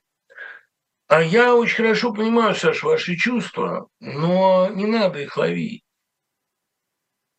У меня, брат, была такая идея, я вот сейчас с Каныгиным в интервью поделился, не знаю, имею ли право я об этом говорить до выхода интервью, а я бы не стал этим людям мстить, я бы не стал их иллюстрировать, я бы их объявил не то чтобы вне закона, но, условно говоря, я предоставил бы массам с ними разбираться. Вот покажем мы пару разоблачительных фильмов, и мы увидим, сколько денег и на что тратили эти люди. Симонян, Соловьев, Киселев, вся эта шоба.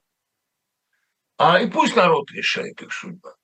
Потому что вот про меня там сколько врали по телевизору, везде, сколько клеветы было, и что нацизм я оправдываю, и что я за деньги рекламировал народного депутата. Чего не было никогда. Я дал там обычный концерт в Нижней Туре. Деньги эти пошли на адвокатов для полицейков, потому что я от гонораров больших не отказывался никогда. Правда, я и себе их не брал.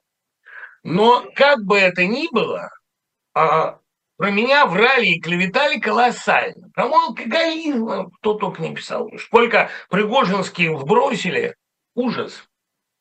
Ну и что-то я не видел, чтобы люди подходили ко мне на улицу с намерением набить мне морду. Им бы ничего за это не было.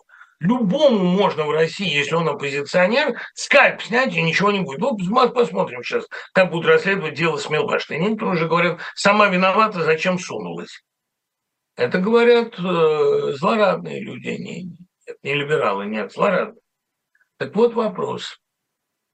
К нам подходили, ко всем, на кого клеветали по официальным каналам, и шепотом говорили, мы с вами, мы за вас. А теперь, понимаете, вот показать, что делали с этим, что делали эти, сколько им давали денег, какие преступления они совершали, как они аплодировали смертям в Краматорске, просто показать, рассказать правду. И мы посмотрим, что с ними будет. Не надо мешать народному волеизъявлению в таких случаях. Стимулировать его тоже не надо. Но дайте народу уже хоть раз в жизни что-то решить. Понимаете? Что-то а решить. Вот Лена Ефимова мне подсказывает, что в те, кто не премьера, называются «У озера». Ну, ей виднее, она имеет отношение к театру прямое. Да, ну вот возвращаясь к этой проблеме, а не надо их возить зубами о поребрик, не надо с ними сводить счеты. С ними найдется кому свести счеты. Кстати говоря, в финалах жизни буду очень безрадостен, потому что за границу не возьмут, не позовут и внутри страны им будет некомфортно. Придется по норам сидеть.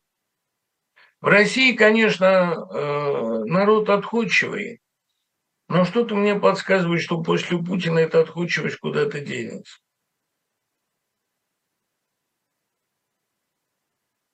А а вот те, кого все устраивает, пусть и остаются, пусть участвуют в смуту, устраивают ее, делят давно протухший пирог и предаются прочим доступным в данных обстоятельствах развлечениям.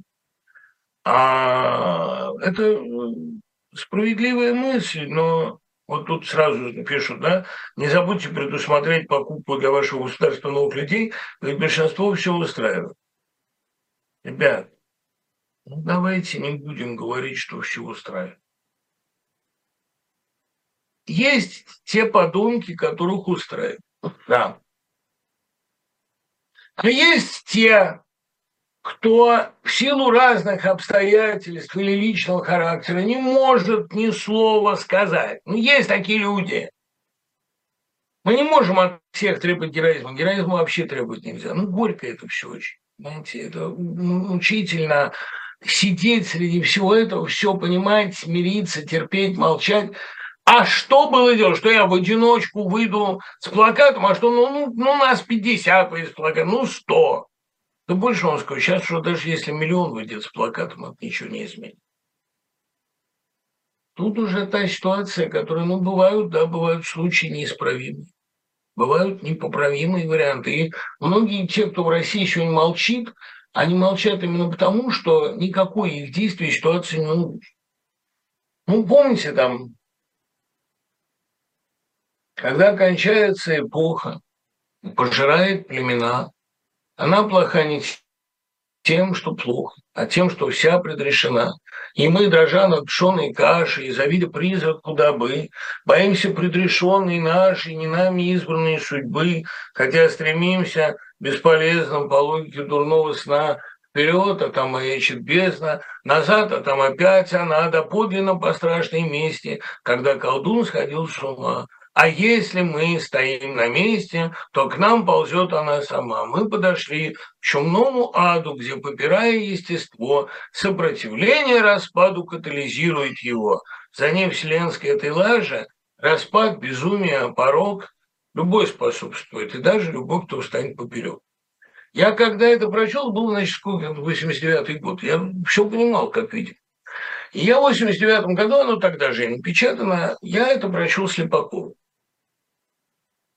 Слепакова обладала совершенно волшебным даром а, импровизировать. Она пророк, предсказывай разруху, эсхатологию глаголь. Встать поперек не хватит духу, ты по привычке ляжешь вдоль. Она очень меня за конформизм ругала. Ну, я не думаю, что я так уж лег вдоль, но чем больше она меня ругала, тем больше во мне, собственно, и э, подрастал этот внутренний протест. Но с одним я не могу, так сказать, не согласиться. К сожалению, сегодня любые попытки сопротивления а, ухудшают дело.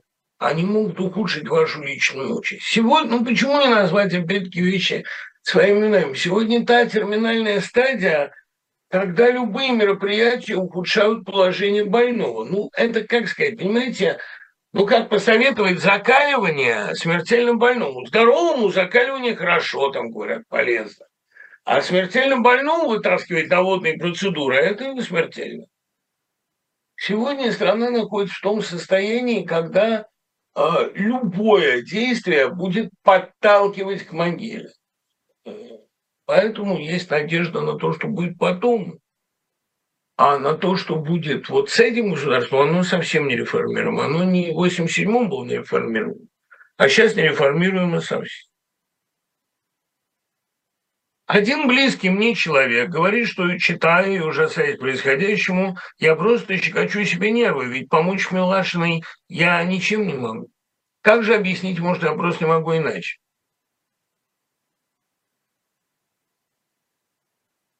Во-первых, не надо объяснять. Потому что если он близкий вам человек и настолько вам не понимает, э, вас не понимает, то это дальний человек, и надо его куда-то деть из вашей жизни. Во-вторых,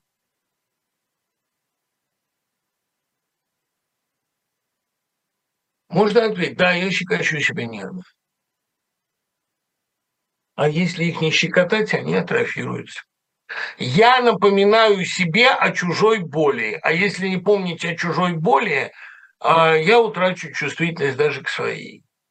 У Некрасова, который был все-таки великим поэтом, у него был такой способ. Размотать нервы, он говорил. Я играю, чтобы размотать нервы. И потом, после трех суток игры без сна, на размотанных нервах сажусь писать. Я знаю, что такое вот, вот это понятие размотать себе нерв.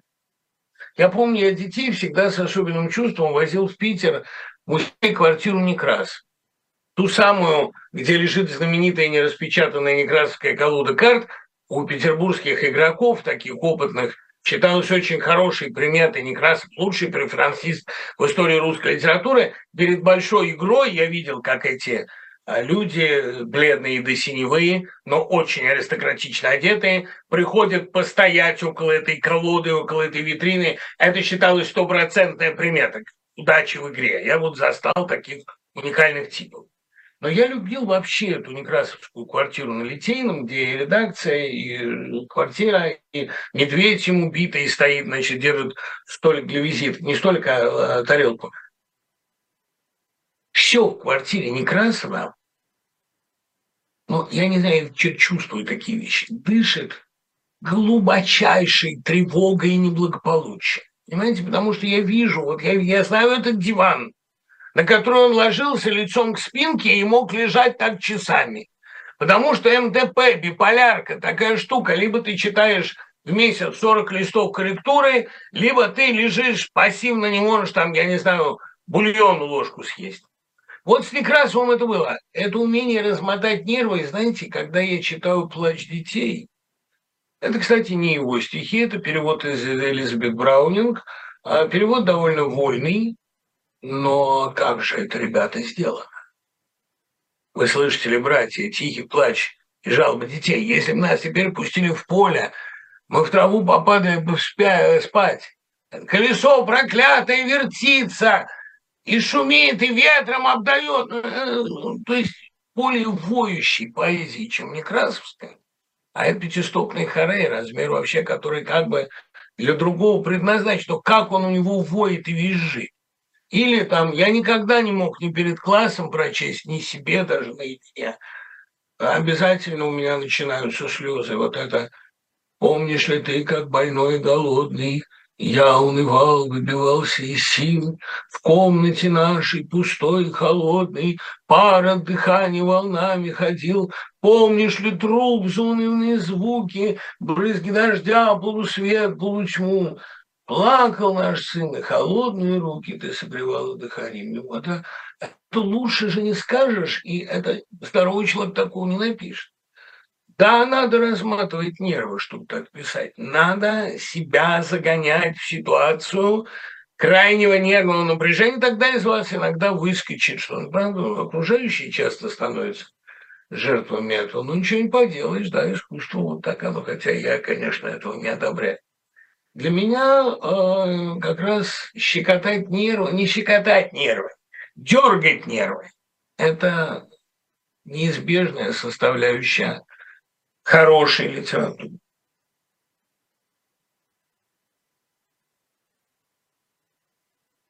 Расскажите про Тюмовский спектакль «До свидания, Аврам», почему он вызывал такой ажиотаж, каковы были там необычные сценические приемы. А я бегал на него бесконечно, и, конечно, не из-за Оли Кабо, хотя Оля Кабо была сильным аттрактантом для людей моего поколения. 14 э, лет мне было. Но нет, я вам скажу. Я вам скажу. Ну, во-первых, я был фан Сергеенко. Я читал у Сергеенко все. И «Белый рандель», и «Ксению». А «Белый рандель», мне кажется, великолепный, недооцененный повесть, очень глубокий, где историю делает этот певец, перемешающийся по Европе и колеблет ее струны. Но самая моя любимая книга была «Кейс адмирал Чемпанов», которую я до сих пор знаю наизусть и могу продолжить с любого места. Я кейсы перечитывал бесконечно. Я в детстве мечтал картину эту поставить.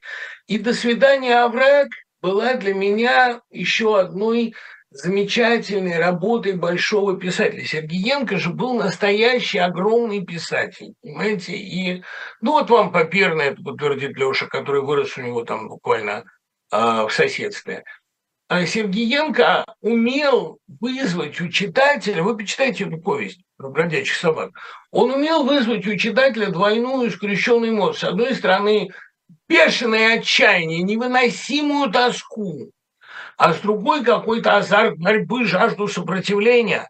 И Шендерович сделал по этой э, книге потрясающую пьесу, очень, ну тогда он же был все-таки студент Табакова, тогдашняя театральная Москва, вся очень ходила под Брехтом, и даже не столько под Любимовым, сколько вот реально под брехтовскими заповедями. Ну, там было огромное количество зонгов, а, очень хорошо написанных, а, очень Ну, Шендерович хороший поэт, что там говорить, он умеет. И эти зонги были очень органично вплетены в ткань действия Играли молодые совсем, 12-14-летние, такие же, как мне было вот пройти 10 метров от нашей литературной студии, которую вел Саша Архангельский, до театра юного москвича. Я репетиции смотрел. И вот он пускал, кстати. И вот это ощущение, а, как они выкладывались потрясающе, как они свободно двигались пластично на сцене, но при этом вот это была сумма двух ощущений. С одной стороны, страшный азарт творческий, а с другой страшная тоска, дикая тоска, которая бывает только э, вот в сумерке. Понимаете, было какое-то чувство обреченности всего этого дела, и этого театра, и этого спектакля, и этого оврага, и этих псов, и этой Москвы. Почему-то это вот в 83 году это страшно чувство. А приемов никаких не было особенно. Какой был прием? Набрать талантливую молодежь и дать ей свободно самовыражаться. Шендерович очень уважительно, очень тонко с ними работал. А ничему не учил, а, ну, как говорила Ахматова, клал свою мысль рядом с другим человеком. Это тоже педагогика такая. Эм, но главное, что это заражало вот этим суммарным чувством. Это играли книжные дети обреченной страны. Вот это ощущение там было. И оно было тогда во всех театрах, студиях и во всех тусовках. Ну, потом, конечно, очень энергично, это все было там музыкально. Ну вот. Но э, Шендерович не боялся сентиментальности. Там это, это были очень э, такие зонги надрывные. Но э, чувствовалось, что детям вот, чувствовалось, что это их способ сказать свое «нет», накатывающееся на них ужасной волне. Вот, вот, наверное, так. Ну, то там все знают, про что «До свидания, враг», уничтожают этих собак бездомных, которые ни в чем не виноваты. Там Джонатан, который хочет учиться, там беленькая, вот это забыл, как ее зовут. Вот. Чувствовалось, что им всем, а, что они видят перед собой стену, и на эту стену воют. Это было здорово. Да, вот Лена тоже правильно пишет, что я была в квартире Некрасова, жила по соседству и чувствовала там эту волну тревоги, тревоги и страха, и тоски. Некрасов был некомфортный человек. Ну, то, знаете как, вот я помню, когда я в Сечении работал, я, конечно, я вернусь в Сечение, я уверен, довольно скоро. У нас пришла, пришла комиссия нас проверять. Мы терпеть не могли эти проверки, а это вообще большая часть работы школьного учителя. Пришли они к Кате, нашей замечательной, а, на ее урок по Некрасову. Катя уж как могла готовилась, там и музыку включала, и видеофрагменты, и дети делали рефераты. Ну, мы как бы блеснули за всех сил. Но все равно я понимал, что у них есть указания то ли нас осудить, то ли ну как-то что-то нам сделать, какую-то... Нас спасло одно на обсуждении этого урока между членами комиссии и преподавателями возникла бурная дискуссия о Некрасове. Нам комиссия стала доказывать, что Некрасов – это поэт, который современному ребенку по большому счету ничего не скажет, потому что это плакатная поэзия, и вообще он на уроке переоценен. Катя еще имела неосторожность сказать, что, конечно, Некрасов выше Фет. Как выше Фет? Фет – это чистая поэзия, Некрасов – это служение сиюминутному идеалу. Вот тут началась, э, началась безумная драка. Я, значит, которого всю жизнь обзывали поэтом Некрасовской школы, полез доказывать, что, что и Тютчев весь не стоит Некрасовского ногтя, что Некрасов – это колоссальное расширение словаря и тематического диапазона. И детям, я говорю, детям счастье читать юбиляров и триумфаторов, потому что им смешно, потому что это наш способ привлечь внимание поэзии а, а на реке на Лене, хуже, чем на обе, ноги поколения отморозил обе, а прибыл в Ирбит, дядя был прибит. Короче, посещение этой комиссии кончилось походом э, в соседнюю, значит, пиццерию – и э, довольно бурным застольем комиссии словесников. Потому что мы поговорили о том, что нас волнует, забыв на время о наших профессиональных обязанностях. Про, про Катин урок все забыли, а урок был прекрасный. Я это к тому, что, понимаете, то, что Некрасов до сих пор остается таким живым, таким бесящим, стимулирующим, умиляющим, там, я не знаю, раздражающим явлением. Это доказательство того, что это великая поэзия.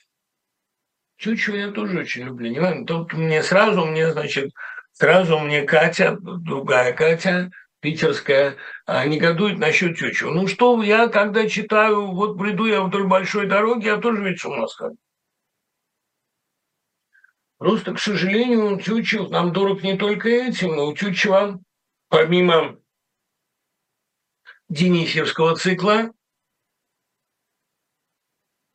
было довольно много всякой ерунды. Ну, ерунды очень грамотно зарифмованной, тщательно исполненной, там, а, удрученный нож и крест, и всю тебя, земля родная, в рабском виде, царь небесный, исходил благословляя. А, ну, а что, собственно, на это Алексей К. Толстой ответил очень верно. Мы послушны, мы ленивые, все из рук у нас валится, да к тому же мы терпеливы. Этим нечего хвалиться. Край родной, дол... эти бедные селения, это скудная природа, край родной долготерпения, край ты русского народа. Если можно это смотреть без слез, а, отчаяния и бешенства, то ты этого не любишь ничего.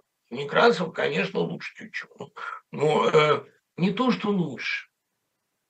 Ну, какие на таких высотах может быть сравнение? Некрасов бесконечно многообразнее.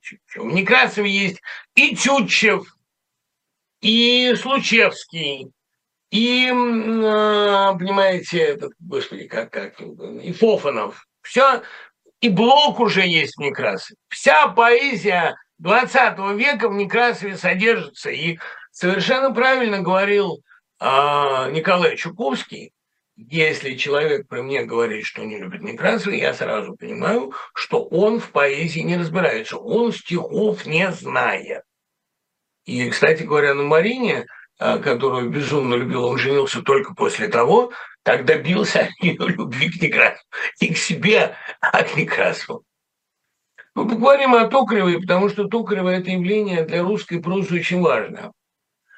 А две ипостаси у нее, сценарная и прозаическая, и сценарий ее я люблю не меньше прозы, именно потому, что они жестче. Понимаете, вот когда ты работаешь на заказ, мне объяснил когда-то эту а, мысль Александр Александров, замечательный сценарист – как режиссер, когда ты работаешь на заказ, ты проговариваешься откровеннее, чем в собственных текстах, потому что вступает в дело коллективное бессознательное. Вот Токарева, те сценарии, которые она написала, из них самые лучшие, конечно, «Мимино» и «Джентльмены удачи», в этих сценах, ну, «Талисман» мне еще очень нравится, ну, по личным педагогическим соображениям.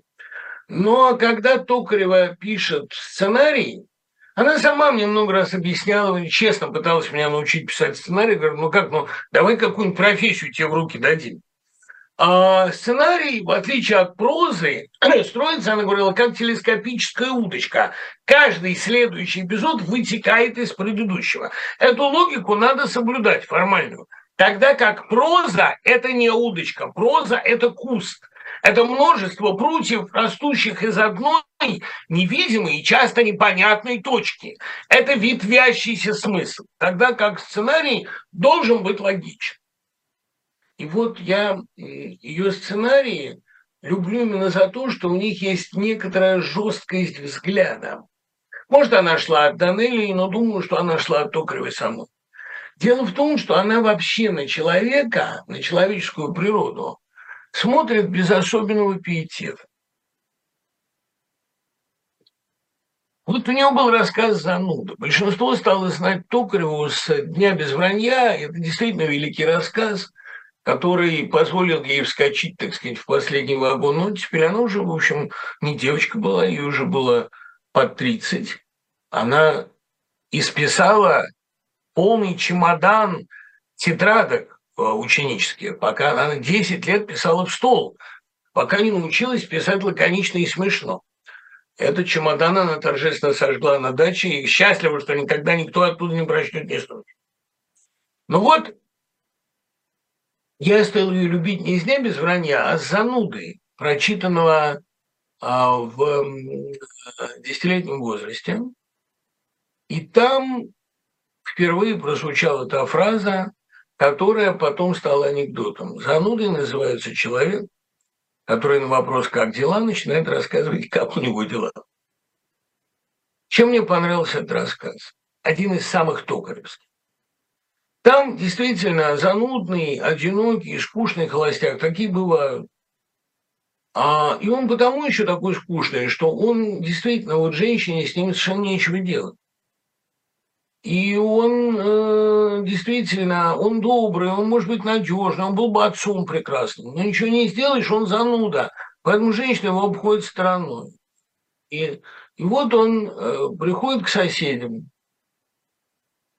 А соседи такие богемные, веселые. Но им не хватает духу сразу его послать. И они ему говорят, ну, заходите как-нибудь. И он решает зайти как-нибудь вечером покупают тортик вафельный и заходят. А им не хочется его пускать, они сидят, у них веселье. И они делают вид, что их нет дома. А поскольку он зануда, то он остается подождать, пока они вернутся. Но не могут же они не вернуться, в конце концов.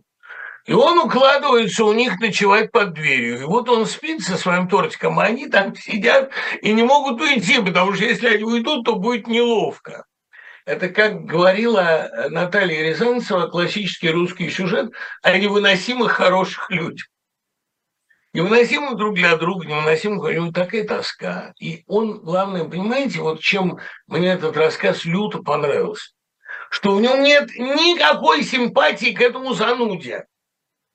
Ну, его жалко. Но симпатию он не вызывает. И сострадание он не вызывает. Он вызывает легкую брезгливость, это да. А они все, которые там сидят, они тоже не вызывают хороших Это, знаете, вот Фаулс хорошо это умел делать, потому что, например, у Фауза все герои всегда виноваты, всегда противные, всех жалко. Ну, возьмите вы а, этого Калибан с Мирандой, коллектор, коллекционер. Это очень печальная история. Но дело в том, что он убийца, понятно, он похититель, он маньяк, разговоров нет. Но ведь она противная. Она высокомерная, она фальшивая. Ну зачем ее любить-то особо, эту Миранду? Влюблена в своего ЧВ, э, тоже очень противного высокомерного. Ее жалко, он ее убивает, ее, она как бабочка, ее надо отпустить. Но дело в том, что бабочка, она же тоже, понимаете, лишена особо каких-то теплых чувств. И попытка героини соблазнить героя, она выходит такой корявой именно потому, что она ни на секунду не может в нем увидеть человека. Ну, это правильно. А как увидеть человека в том, кто тебя украл? Вот Фаус – поэт неразрешимых коллизий. И вот Токарева, мне кажется, вот очень точное определение у Браунинга есть э, в Сарделла. Он о себе говорит, друг тех, кому никто не друг. Friend of friendless people. Вот Токарева друг тех, кому никто не друг. Она замечательно умеет препарировать внутренний мир современного эгоиста. И он чувствует, что у него какая-то вещь ампутирована, какое-то чувство ампутировано. Но осознать это, отрефлексировать, исправить эту ситуацию он не может. Потом вот еще что. Понимаете, ведь Токарева, э, она мастер стиля. Я не, не люблю очень слово «стилист», а оно все-таки более применимо к пейзажисту, чем к писателю. Мне не очень понятно, вот о чем говорят, когда говорят о стиле. Сейчас кто-нибудь обязательно. Это потому, что у вас стиля нет.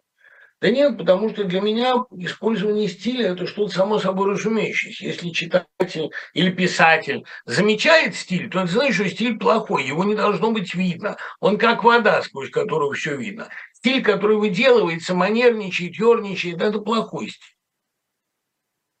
А, и Саша Соколов, конечно, никакой не стилист. Нормальный пигон прозы 20-х годов. Так вот, как раз э, стилистика Токаревой – это стилистика изящного высказывания, которая, а, во-первых, не кричит о своем изяществе, которое очень сдержано, а во-вторых, а,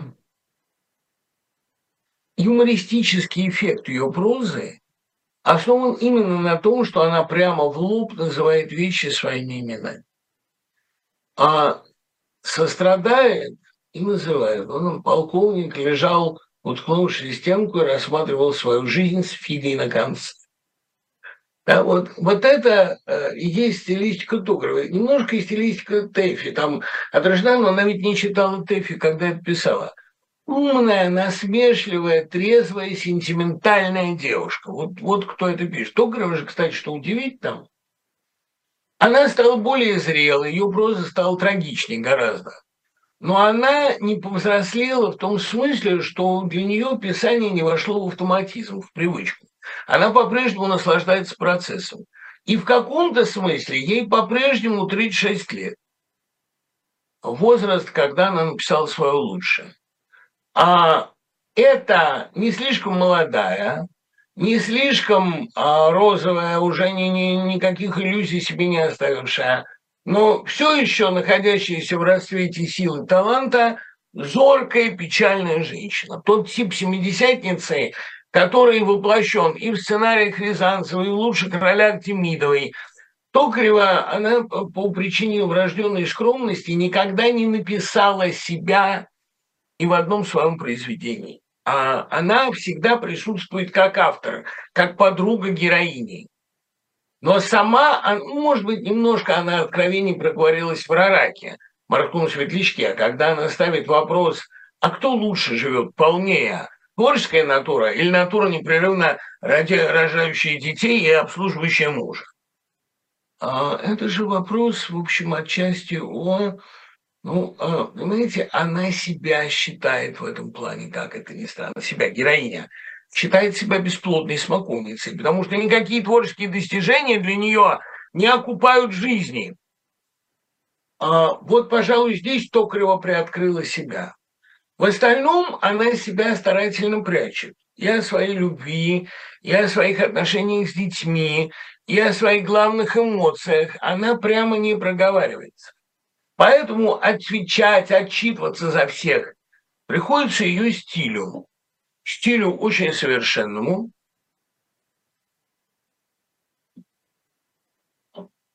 У нее проза лаконичная, у нее замечательные точные формулировки но при этом она умудряется как-то вставить иногда одно другое слово, из которого ясно, какая-то все-таки проза теплая. Она э, сформулировала однажды, хороший рассказ должен быть как пар над супом. Это что-то очень легкое, но по этому супу всегда понятно, по этому пару понятно, как много всего там варится. Именно поэтому ее проза такая, казалось бы, ненавязчивая. Ну, возьмем рассказ «Ничего особенного». Действительно ничего не происходит. Ничего особенного. У Веллера была пьеса, которая называлась «Ничего не происходит». Это довольно э, забавный ход. Но при этом у нее и вот эта девочка, старшеклассница, и это ее мама, которая как эгоистка там сует ей под одеяло холодные ноги. У нее сложные отношения с папой – это желание любой ценой сохранить семейный мир, эти жалкие уловки, к которым вся семья прибегает. Полное ощущение, что под крахмальной советской гостевой скатертью бушуют какие-то, пусть и в стакане воды, но очень серьезные внутренние бури. И все неплохие люди. И все друг для друга невыносимы. Я думаю, что об изначальной неправильности советского быта с его унижениями, с жестокостью системы, с цензурой, умалчивающей обо всем, Тугрова сказала больше многих. Просто она ничего этого не сказала вслух.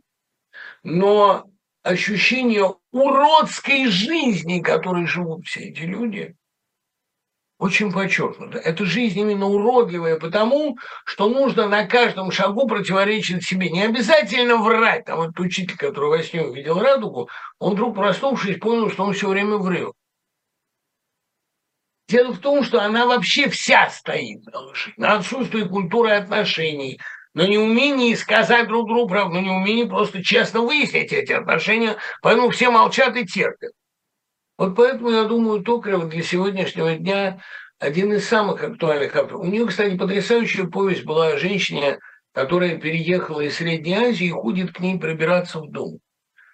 Потрясающая повесть, в котором нет совершенно такого барского, снисходительного, сентиментального сострадания, а есть понимание, с одной стороны, глубокой трагедии, а с другой – понимание хищной силы, которая от этих людей исходит. хищной силой, которая будет час сметет Москву. Вот, э, знаете, я думаю, что Токарева, тоже кинематографист, как и Шукшин, она пишет, как писал Шукшин, если бы он был красивой женщиной. Он был мужчиной, причем не лишенным такого, мужчиной очень, мужчиной мачо, не лишенным такого своеобразного шарма.